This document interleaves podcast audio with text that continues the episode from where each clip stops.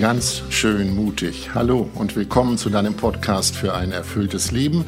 Mein Name ist Andreas Bohrmann und ihr wisst das, ich bin alle zwei Wochen mit Melanie Wolfers verabredet.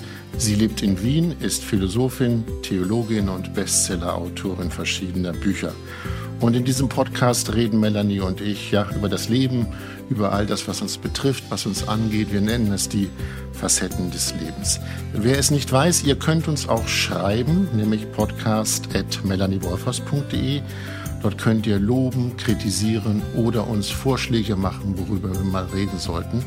Und wer über uns über Spotify hört, kann direkt dort einen Kommentar reinschreiben, was ihm gefallen hat oder was auch nicht. Geschrieben hat uns Anke, und ich zitiere sie mal, ich möchte mich auf eine Episode im Mai beziehen und gerne auf ein Thema zurückkommen, nämlich die Auszeiten in der Stille. Für mich klingt das sehr verlockend und ich würde gerne wissen, was da genau passiert in der Stille. Liebe Anke, dein Wunsch geht heute, wenn man so will, in Erfüllung, denn wir wollen heute über das Innehalten, über die Stille und über das Zu sich kommen reden. Ihr wisst, in verschiedenen Episoden spielt das immer wieder eine Rolle, sich finden und zur Ruhe kommen und in sich hineinhorchen. Und genau das soll heute das Thema sein. Hallo Melanie. Hallo Andreas. Lass uns mal beginnen, was wir sonst eigentlich oft am Ende machen, nämlich mal in die Geschichte gucken, gar in die Bibel oder gar in die Religionen. Welche Rolle spielt da Stille? Welche Bedeutung hat Stille? Stille spielt in den Religionen eine große Rolle. Eine, ich finde, sehr schöne Definition eines zeitgenössischen Theologen, Johann Baptist Metz, lautet, die kürzeste Definition von Religion lautet Unterbrechung. Mhm. Die kürzeste Definition von Religion lautet Unterbrechung. Und ich denke, das meint so eben das Unterbrechen von dem ständigen Beschäftigtsein, vom Reden, vom in der Kommunikation sein, ein Unterbrechen des eigenen Gedankenflusses, um so zu versuchen, in den Augenblick zu kommen, ins Jetzt zu kommen, bei sich und der Gegenwart anzukommen. Und das meint ja eigentlich auch in die Stille eintauchen. Und das fällt mir spontan ein jetzt als eine zeitgenössische. Definition von Religion. Ich finde es ganz schön mit dem Unterbrechen, denn ich behaupte mal, es ist gar nicht so einfach, sich oder was auch immer zu unterbrechen. Denn ich habe in den letzten Tagen mal darauf geachtet, wann mir eigentlich Stille begegnet und eigentlich begegnet sie mir fast gar nicht. Wenn ich in die Stadt gehe, im Geschäft läuft Musik, im Bus ist Lärm, im Fahrstuhl ist Musik, dann trinke ich einen Kaffee, da hinten wummern irgendwelche Bässe. Also das mit der Unterbrechung ist ähm, nicht so einfach. Würdest du sagen, uns ist die Stille ein bisschen in diesem Trubel abhanden gekommen? Ja, nicht nur ein bisschen. Also ich glaube, ja. heute wirklich Räume der Stille zu, wirklich auch der akustischen Stille zu finden, ist extrem schwierig. Unsere Welt ist laut geworden. Überall, du hast es gerade beschrieben, gibt's Geräusche, das Radio läuft, dann schleudert die Waschmaschine, der Kühlschrank surrt, draußen hupen Autos. Ähm, wenn du dann zur Arbeit kommst, dann telefoniert ein Kollege im Großraumbüro lauthals oder klappert auf der Tastatur. Mhm. Ähm, und selbst, ich habe jetzt jüngst mit Ärztinnen und Ärzten gesprochen, wo es auch so darum ging, wie können sie in ihrem Alltag, der ja sehr, sehr busy ist im, im Krankenhaus, auch irgendwie mal zu Atem kommen. Und da hieß es ja, also ich sage sag's jetzt mal so, selbst das stille Örtchen ist nicht mehr still. Also die kriegen so viele, also die Toilette, die nehmen selbst das Handy, weil sie äh, erreichbar sein müssen, nehmen viele auch das Handy mit auf die Toilette, um mhm. erreichbar zu sein. Also mhm. und da ist sicher dann auch eben noch so dieser Punkt, diese ständige Erreichbarkeit äh, durch das Handy und dadurch, dass viele auch eben so diese Alarmfunktion auf dem Handy eingeschaltet haben. Also es ist, glaube ich, nahezu unmöglich geworden, einfach nur so aus Versehen im Alltag Stille zu erleben, wenn ich es nicht wirklich mich drum bemühe. Ich habe es gestern Abend aus Versehen, nee, kann man nicht genau sagen, aber ich sage es überraschend erlebt. Ja? Zum Beispiel, wenn man den Abend über Fernsehen guckt und dann sagt oder beschließt, ich mache den Fernseher jetzt aus. Ja? Dann ist es im Moment eigentlich kein schöner, kein schönes Gefühl, weil es ist furchtbar still. Es ist, ja, es ist furchtbar still, weil halt nichts mehr da ist. Und, okay. Äh, Und woher fürchtest du dich, wenn es furchtbar still ist? Äh, naja, es ist, wie ich sage, ja, befürchten ist vielleicht ein bisschen viel, aber ich, ja? ich finde es also ungewohnt, dass plötzlich nichts mehr spricht, keine Musik, nichts mehr ja. dröhnt, sondern, und dann ist es auch spät abends, es ist auch draußen dann still und die Wohnung, Umgebung ist auch still. Also ich finde, da kommt die Stille ein, Ja, die überrascht einen dann plötzlich und dann finde ich sie erstmal nicht angenehm. Ja, ja. Na, ähm, das, das, ist sicher auch ein Phänomen, dass Stille, einerseits sehen sich viele nach Stille und andererseits mhm. Ähm, genau, kann es auch ja. mit, äh, mit um, unangenehmen Gefühlen ja. einhergehen. Lass uns darüber später nochmal reden, über die unangenehmen Gefühle. Ich würde gerne nochmal darüber reden, was du eigentlich unter Stille verstehst. Also mhm. du bist in den Bergen, ich bin oft am Strand, das wissen unsere Hörerinnen und Hörer inzwischen. Still ist es da ja auch nicht. Bei mhm. dir rauschen die Bäume, bei mir rauschen die Wellen. Ist das denn auch Stille? Wie erlebst du es denn? Ja, ich nehme ja die Wellen dann nicht mehr wahr. Also die haben ja sowas äh, gleichförmiges, rauschendes und ich würde schon sagen, dass das eine Art von Stille ist, aber es ist eben doch etwas da, was ich hätte beinahe gesagt, was die Stille ausmacht, aber das stimmt ja so nicht. Ja, nee, oder? aber sag mal, was denn? Versuch mal. Ja. Was macht es aus? Was du hörst das Rauschen der Wellen und es ist de facto nicht 0 Dezibel, sondern äh, da ist, ist ganz, was. Das kann ganz schön sein. Und aber ja. es ist natürlich eine gewisse Gleichförmigkeit. Ja. Und es gibt keine, ich sag mal, keine Ausschläge nach oben und unten. Wenn man okay. jetzt mal so eine Amplitude nimmt, nicht, dann kann es ganz laut sein, es kann ganz leise sein. Das ist natürlich in diesem Fall in der Natur nicht, ist zumindest mein Eindruck. Es sei denn, es fliegt ein Flugzeug drüber, dann ist alles zerstört. Die Stille. Okay, dann ist die Stille durchbrochen. Das heißt irgendwie, äh, scheint Stille was so mit störenden Geräuschen zu tun haben oder mit so einer, du hast gesagt, ja. einem, äh, sowas Gleichmäßiges. Mhm. Und ja, ich glaube, das, das ist auch, ähm, so, so würde ich es auch sehen. Also Stille heißt nicht, dass es unbedingt ganz, ganz leise sein muss. Also natürlich es gibt es sicher auch, wo man wirklich nichts hört, aber eher die Abwesenheit von Lärm, also im Sinne von die Abwesenheit von störenden Geräuschen. Mhm. Und auch dann ist aus meinem Verständnis noch nicht einfach Stille, weil Stille für mich jetzt nicht nur eine Frage von äh, einem gleichmäßigen nicht störenden Geräusche, sondern eher geht es so um eine innere Weise, wie ich ja. da bin. Ist Stille für dich, sagen wir mal, das eigene Blut in den Ohren zu hören? Ist das no, Stille? Nicht nö. Nee, nee, ne? nee so still kann, muss es nicht sein. Nein, also es ja. kann ganz still sein. Äh, also sicher, also die Abwesenheit von störenden Geräuschen ist wichtig als ein Element von Stille. Aber dann, ich meine, nicht mhm. umsonst, glaube ich, hast du die Natur als Beispiel gebracht, sei es vom Meer, sei es vom Berg oder in einem Wald oder so. Ich glaube, die Natur hat so eine Wirkung, die, da will niemand was von mir. Die Natur lässt sein.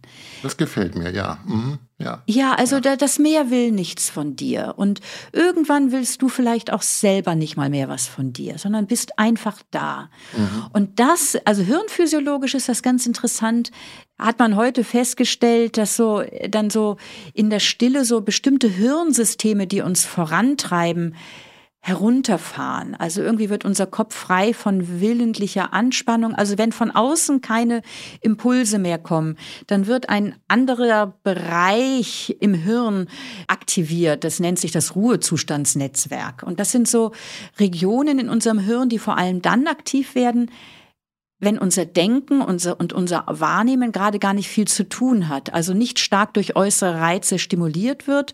Mhm. Und dann sind das irgendwie wie vertrödelte Stunden? Du kannst hinterher vielleicht gar nicht sagen, worüber du groß nachgedacht hast oder du hast auf jeden Fall, in der Stille willst du nichts. Es ist irgendwie mhm. eine Abwesenheit von Sollen, von Machen, von willentlichem Erreichen wollen, von ich muss dieses oder jenes tun, sondern ich kann einfach einfach sein. Und das heißt nicht mhm. unbedingt Gedankenlehre, sondern das kann auch bedeuten, die Gedanken schweifen zu lassen, im Sinne der Tagträumerei, so die Gedanken schlendern zu lassen.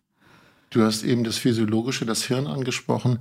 Würdest du sagen, das Hirn oder gar unser, unser ganzer Körper sehnt sich manchmal nach Stille und sagt, jetzt brauche ich Stille? Oder ja. gibt es das?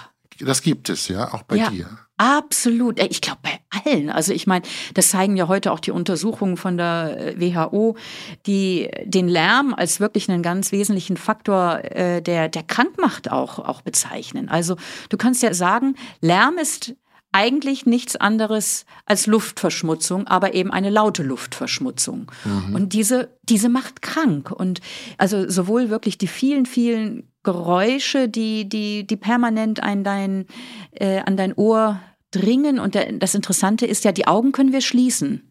Dann mhm. sehe ich nichts mehr. Aber die Ohren kann ich nicht zumachen.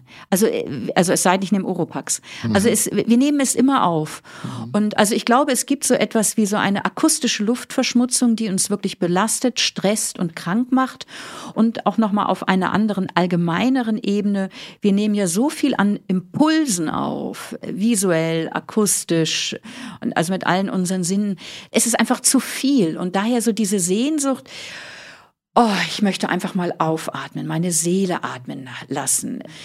Mal, dass, dass, dass ich nichts verarbeiten muss. Und damit auch verbunden, also so eine Reduktion von äußeren Reizen und die Sehnsucht nach Ich-Zeit. Mhm. Dass ich da bin ohne Verpflichtung. Dass ich meine Gedanken einfach schweifen lassen kann, da bin. Also es ist eine ganz, ganz große Sehnsucht von mhm. ganz vielen Menschen. Das klingt ein bisschen so, sich selber Stille gönnen und verordnen. Ja. Darüber reden wir noch.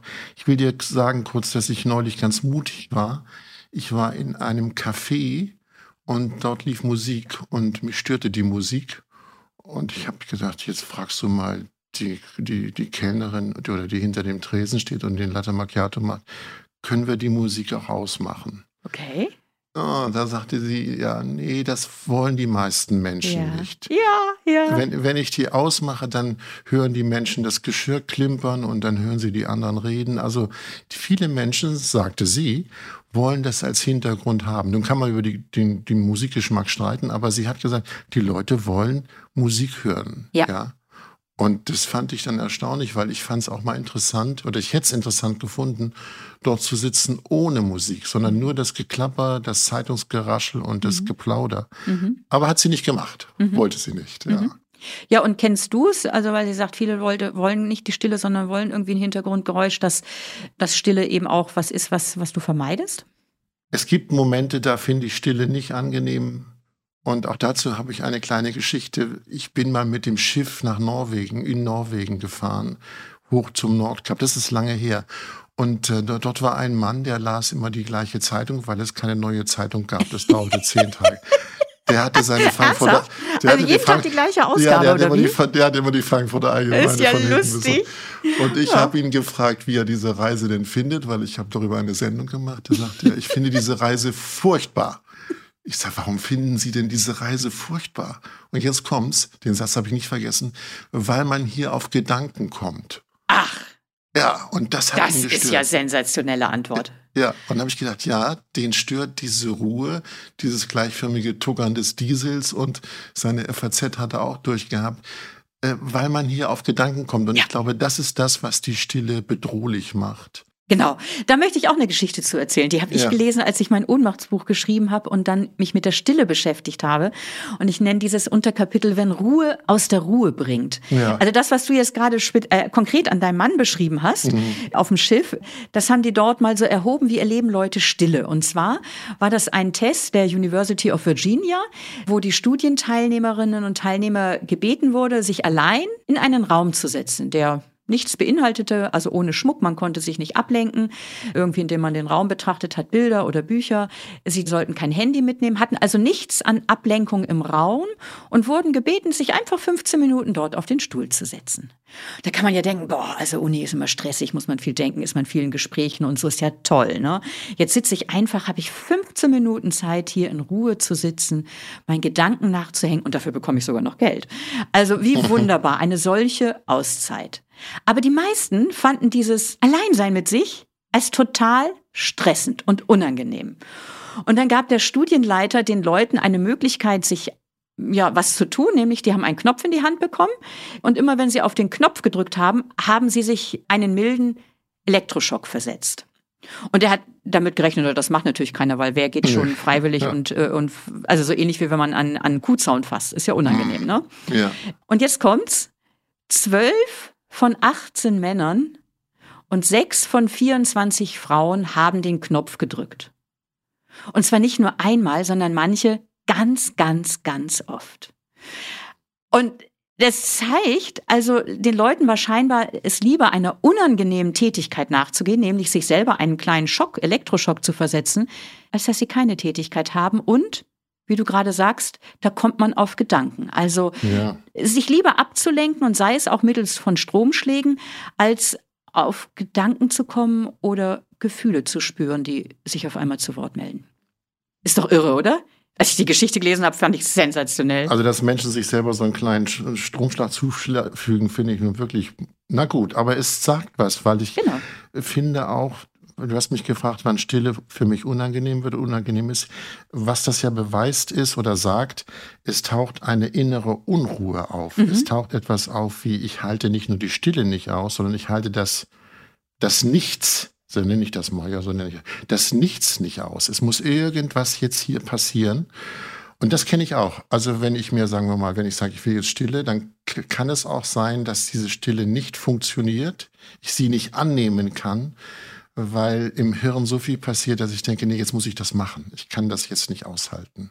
Ja, aber ja. dann ist es ja nicht das Nichts, sondern dann ist ja gerade zu viel im Hirn oder vielleicht Bedrängendes im Hirn oder Beunruhigendes im Hirn. Ja, das ist Herzen. stimmt, das ist noch was anderes, ja. Aber und, und dieses Nichts, ja, lass uns nochmal über dieses Nichts reden. Was passiert da eigentlich? Also kann man sagen, wie man Stille erlebt? Also es ist ja, nichts ist ja ganz schwierig. Es ist ja immer irgendwas. Irgendwas genau. poltert immer durch den Kopf. Genau. Ja.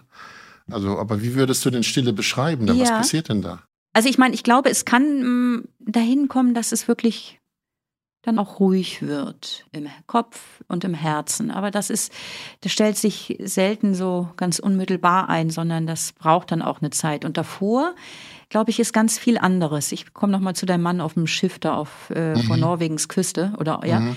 ja. Ähm, da stellen sich Gedanken ein. Also wenn du mit dir alleine bist, begegnest du einer Person ja in ganz besonders intensiver Weise, nämlich dir selber. Und wenn dann so dieses geschäftige äußere Grundrauschen abebbt und du nichts zu tun hast, die Leute also allein in ihrem Raum sitzen, äh, in der Studie oder da auf dem Schiff und passiert auch nicht viel, dann steigen auf einmal, ja, was steigt auf einmal auf? Gedanken, Mensch, mhm. da taucht was auf, äh, ein alter Konflikt, der dich wieder beschäftigt oder so nagender Zweifel. Sag mal, bin ich eigentlich glücklich in meiner Beziehung? Oder merke ich eigentlich, wir haben uns total entfremdet und ich, ich bin innerlich ganz woanders unterwegs.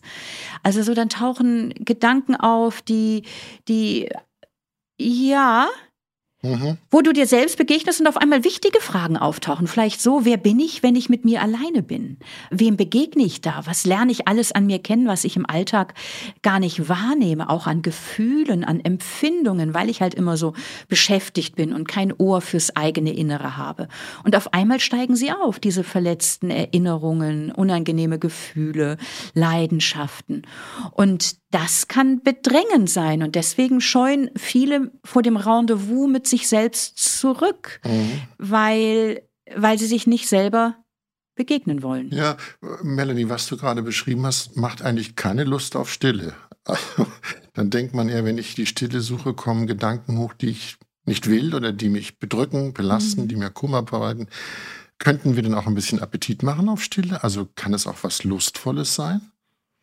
Also ich glaube, ein erwachsenes, von innen geleitetes Lebens ist nicht einfach nur ein Picknick im Grün, sag ich mal so, wo alles einfach nur easy oder locker ist. Also von mhm. daher, äh, mhm. also wenn du wirklich ein Leben führen willst, ich würde vielleicht noch mal kurz, bevor ich auf, auf das Appetit machen komme, mhm. äh, kurz, kurz noch mal sagen, was passiert denn eigentlich, wenn es ständig um mich herum laut ist und ich ständig mit irgendetwas beschäftigt bin? Was passiert dann? Was ist sozusagen der Preis? Ja, dann kann ich eben das, was in mir ist, selber kaum noch gut wahrnehmen. Ich habe keinen guten Zugang mehr zu dem, was ich in der Tiefe selber empfinde und will. Und das hat fatale Folgen, wenn ich nicht auf mich selber höre, dann höre ich mhm. bald nur noch auf andere oder anderes, was man eben so tut und nicht, was ich wirklich will. Oder ich werde dann zum Spielball meiner Launen und Bedürfnisse und tu jetzt dieses oder jenes oder werde zum Spielball von Werbung und Manipulation. Aber das, was in der Tiefe mir wichtig ist, wo, wo ich eine Leidenschaft habe, wo ich Not habe und eigentlich Zeit brauche, um etwas zu verarbeiten, das decke ich alles unter. Und das ist ja wirklich so ein Grund Gedanke, der sich durch all, fast alle unsere Gespräche zieht.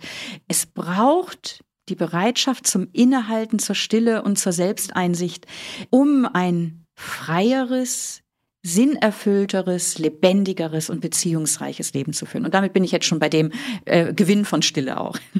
ja, ich habe es mir nicht gespeichert. Das, ja, ich hatte das Appetitmachen genannt. Also ich würde ja. gerne, dass unsere Hörer und Hörer jetzt kein, ja. keinen Schreck bekommen im Sinne von Melanie und Andreas erzählen über Stille, aber weh, ich gehe in die Stille, dann kommt mein ganzer Kummer, meine ganze Last kommt dann an die Oberfläche. Ja.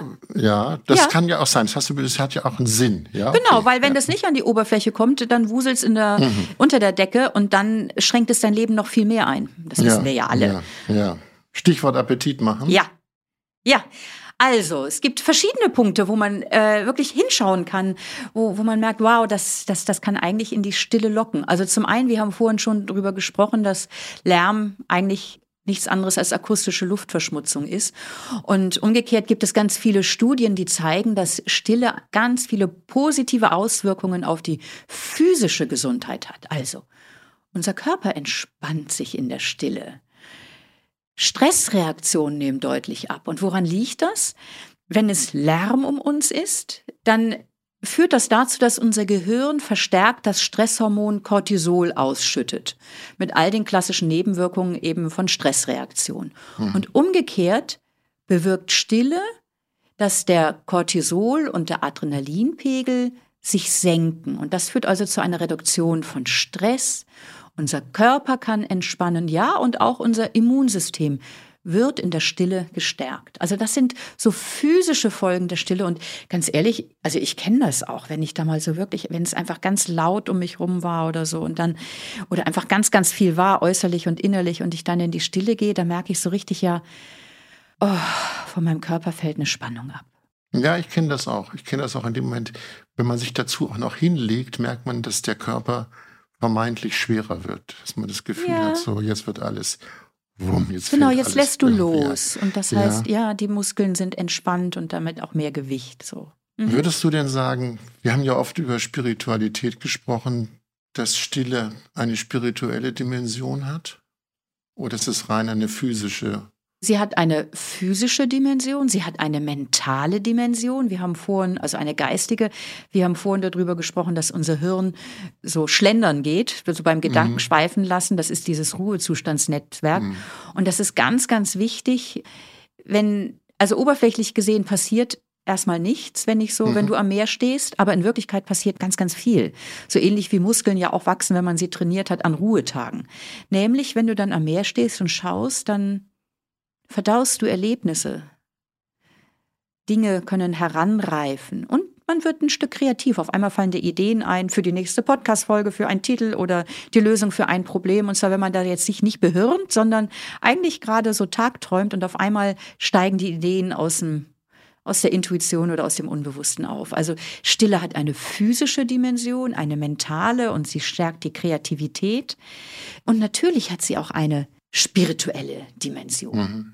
Ich würde gern, ja? ich, ich habe dein Buch gelesen, Neben der Ohnmacht ihre Macht, und ich würde dir gern etwas hinkrullern, was du uns ja? vielleicht erzählst. Nämlich, da ist eine wunderbare Geschichte von einem Mann, der vor einem Brunnen steht. Und das hat mich sehr beeindruckt, was du da beschreibst. Ja. Ich habe, es steht übrigens eine Einsiedlerin. Ich habe ganz bewusst eine Frau da mal hingestellt, weil meistens immer von Mann erzählt wird. Ja? Ja, ah, okay. ändert nichts an dem Umstand. ja, ich ja, ich sicher. weiß. Ja, ja, aber meistens okay. sind die Prototypen in den Erzählungen ja immer Männer. Und äh, deswegen ist mir wichtig, gerade auch im spirituellen äh, Frauen als. Äh, Lassen wir es eine Frau sein. Ja, ja, gut, okay. Also da steht eine und schön, dass du diese Geschichte äh, hier in, ins Spiel bringst, in unser Gespräch bringst.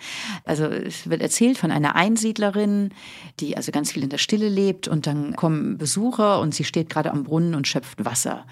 Und dann fragen die Leute sie, fragen sie, warum, warum suchen sie eigentlich immer diese, oder warum leben sie in der Stille? Was, was ist der Sinn dessen? Und dann sagt sie zu den Leuten, ja, schauen Sie mal in den Brunnen wo sie gerade mit dem Eimer das Wasser geschöpft hat. Und dann, was sehen Sie dort? Dann sagen die Leute, ja, wir sehen Wellen. Ja, das ist richtig. Und dann nach einer gewissen Weile sagt sie, okay, was seht ihr jetzt? Und dann schauen sie wieder in den Brunnen. Dann sagen sie, ja, wir sehen uns selber. Dann sagt sie, ja, das ist ein Gewinn von Stille, dass man sich selbst klarer sieht. Warte ich in der Stille lange genug, bis die inneren Stimmen auch still werden, die einen aufwühlen, so wie das Wasser vorher aufgewühlt war, dann lässt sich bisweilen einfach erleben, ja, ich kann einfach sein, ohne etwas leisten oder machen zu müssen. Ich erkenne tiefer das, was ich bin, was mir wichtig ist und nichts und niemand will etwas von mir. Und dann sagt sie nach einer gewissen Zeit so, und jetzt schaut nochmal in den Brunnen. Und dann gucken die Leute in den Brunnen und sagen sie, ja, jetzt sehen wir auch die Steine auf dem Grund des Brunnens. Dann sagt sie, ja, wenn man lange genug in der Stille wartet und man so gewissermaßen in die Stille eintaucht, dann kann man manchmal einen umfassenderen Grund erahnen, so wie Sie jetzt auf dem Grund des Brunnens die Steine sehen. Dann kann man einen umfassenderen Grund erahnen, der alles trägt und hält. Und jetzt hört die Geschichte auf, das ist jetzt meine persönliche Deutung. Ich glaube, darin liegt für mich das tiefste Glück der Stille, dass, dass ich aufmerksam werde auf einen ja, auf den Grund der Wirklichkeit oder auf einen innewohnenden Grund, der wieder fühlbar und sichtbar wird. Und für mich ist dieses göttliche Geheimnis, das in allem verborgen liegt. Und äh, wenn ich lange genug einfach nur auf die Stille höre, dann ahne ich manchmal, die Stille ist nicht leer, sie ist irgendwie bewohnt. Ich bin wie in einer Gegenwart, in der ich äh, daheim sein kann, geborgen sein kann. Und ein bisschen weniger bildreich ausgedrückt. Ähm, also wer so mit diesem, mit dieser göttlichen tiefen Dimension des Lebens in Berührung kommt, da stellt sich das ein von einem ganz tiefen Frieden, von einer Stimmigkeit und Sinn. Melanie, ich habe dieses Bild im Kopf, man schaut in den Brunnen, erst ist das Wasser oben unruhig und dann ist es still und man sieht die Steine unten. Und ich habe dir eben zugehört und ich habe gedacht, ja, Melanie Wolfers hat's leicht. Die ist Ordensschwester, die kann sich immer vor so einen Brunnen stellen. Ist das richtig? Hast du es leichter? Andreas, du kannst dich auch immer vor einen Brunnen stellen. ja, aber bei dir ist es im Prinzip schon in den Alltag eingebaut. Okay. Das, das ist ein Unterschied. Ja, ja, ja es mal. ist ein ja. Unterschied, das zu meinem Lebensentwurf und deswegen macht mich mein Lebensentwurf auch wirklich, auch deswegen macht er mich glücklich. Und das ist auch mhm. einer der Gründe, warum ich Ordensfrau geworden bin, weil ich eben auch ein Leben aus der Stille führen will und ein Leben aus dem Gebet und auch aus dem gemeinsamen Gebet mit anderen. Aber zugleich bin ich natürlich, und auch das weißt du, ähm, sehr beschäftigt. Ich bin so mitten stecke ich im Berufsleben mit ganz, ganz vielen Herausforderungen, mit ganz vielen Menschen, die sich an mich wenden, wo ich manchmal den Eindruck habe, boah, das, das, das ist einfach, das überfordert mich. Ich ich kann dem nicht gerecht werden. Und es gibt viele Dinge, die mich beschäftigen, die mich bedrängen, ob ich auf die Weltsituation schaue oder anderes. Also die, mit meinem äh, Entscheidung Ordensfrau zu sein, stellt sich nicht einfach wie mit einem Fingerschnips Stille ein, sondern es ist auch mhm. für mich immer wieder neu, mhm. täglich neu, die Entscheidung und die Einladung in die Stille zu gehen. Was ich meinte, ob du es leichter hast, weil ich glaube, dass du in deinem Leben aufgrund dieses Daseins als Ordensfrau, sagen wir mal, Rituale hast, die ja. dich in die Stille bringen. Meine ja. Frage wäre jetzt, wie schaffen wir es? Oder gibt es für dich etwas, wo man sagen kann, für all die, die uns zuhören und die ein anderes Leben führen, muss man sich diese Rituale sollten, müssen, magst du nicht, weiß ich, ja. äh, sollte man sich Rituale zulegen, damit man eben in diesen Brunnen gucken kann? Auf jeden Fall. Also ich denke, manchmal kann es so passieren, dass dass man überrascht wird von der Stille, wenn du zum Beispiel spazieren gehst und auf einmal so und ohne Handy und ohne Podcast im Ohr und so, dass man auf einmal irgendwie so überrascht in der Stille landet und es schön ist.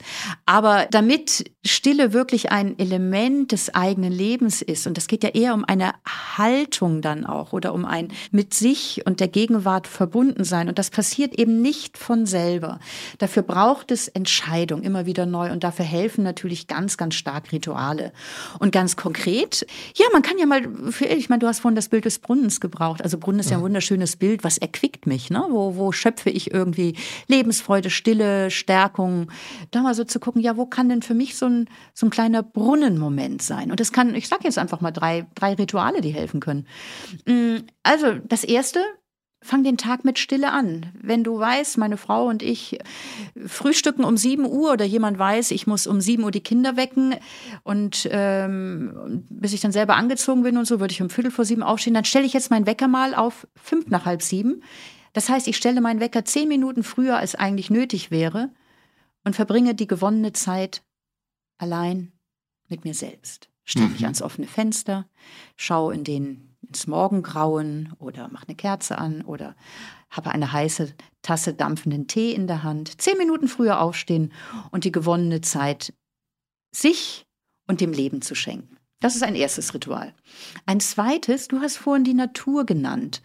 Und das erleben ja ganz viele Menschen, dass so Natur einen in die Stille bringen kann, weil die Natur nichts von einem will. Also da kommen jetzt nicht irgendwelche Impulse, kauf mich, erwerbe mich, setze mich um oder so, sondern die gibt Raum. Und ich finde es ganz hilfreich und wichtig, so zu suchen, wo gibt es Räume, die mich in die Stille bringen. Und das kann für viele wirklich eben ein Spaziergang in der Natur sein und dann eben ohne Musik über die Kopfhörer, ohne Handy.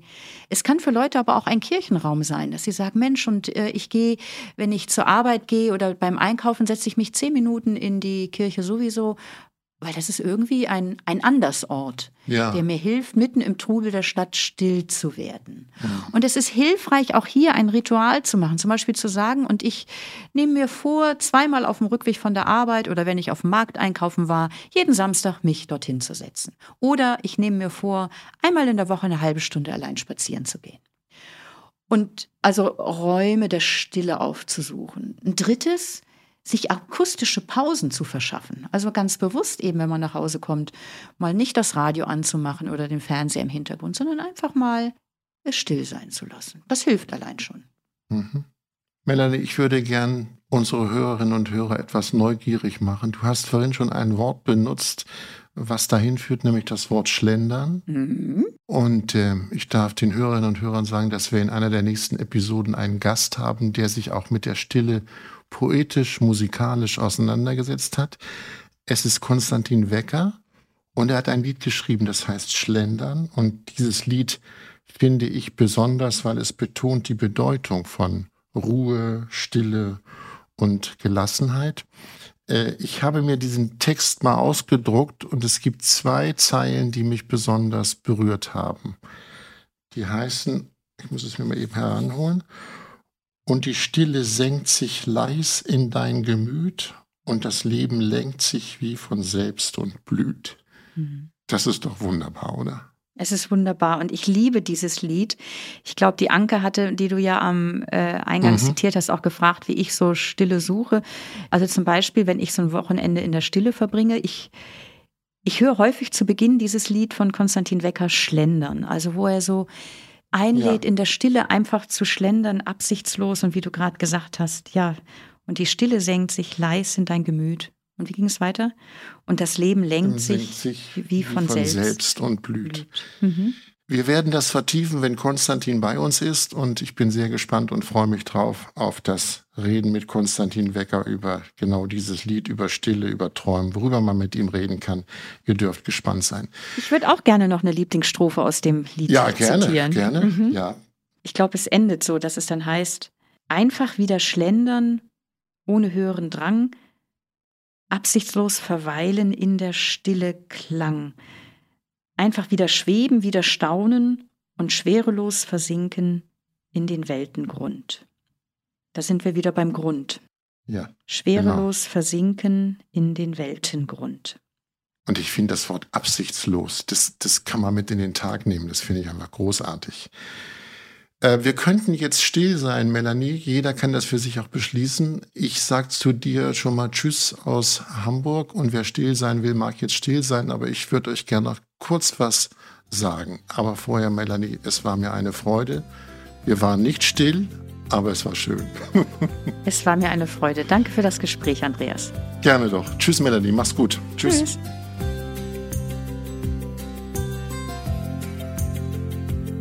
So, ich sag doch noch was, denn wenn ihr mehr über Stille lesen wollt, so findet ihr Gedanken von Melanie Wolfers in ihrem Buch Nimm der Ohnmacht ihre Macht, entdecke die Kraft, die in dir wohnt. Ganz schön mutig, also diesen Podcast hört ihr wieder in zwei Wochen. Wollt ihr keine Folge verpassen, dann abonniert doch einfach den Podcast in einer App eurer Wahl. Und wie gesagt am Anfang, wir freuen uns über Lob, Kritik und viele, viele Sternchen. Und bei Spotify könnt ihr sogar einen Kommentar hineinschreiben. Und wir lesen das, wir schauen uns das an, denn es ist uns wichtig.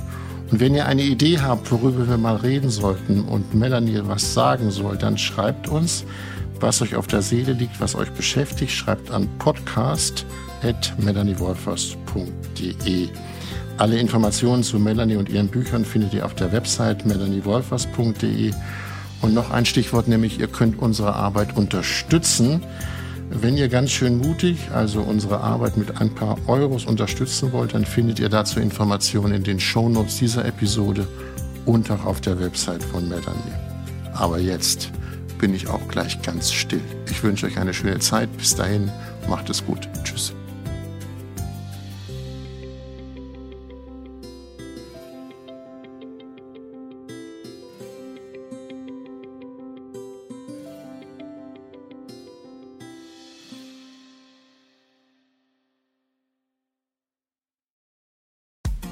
Frauenstimmen. Klagen, lachen, klüger werden.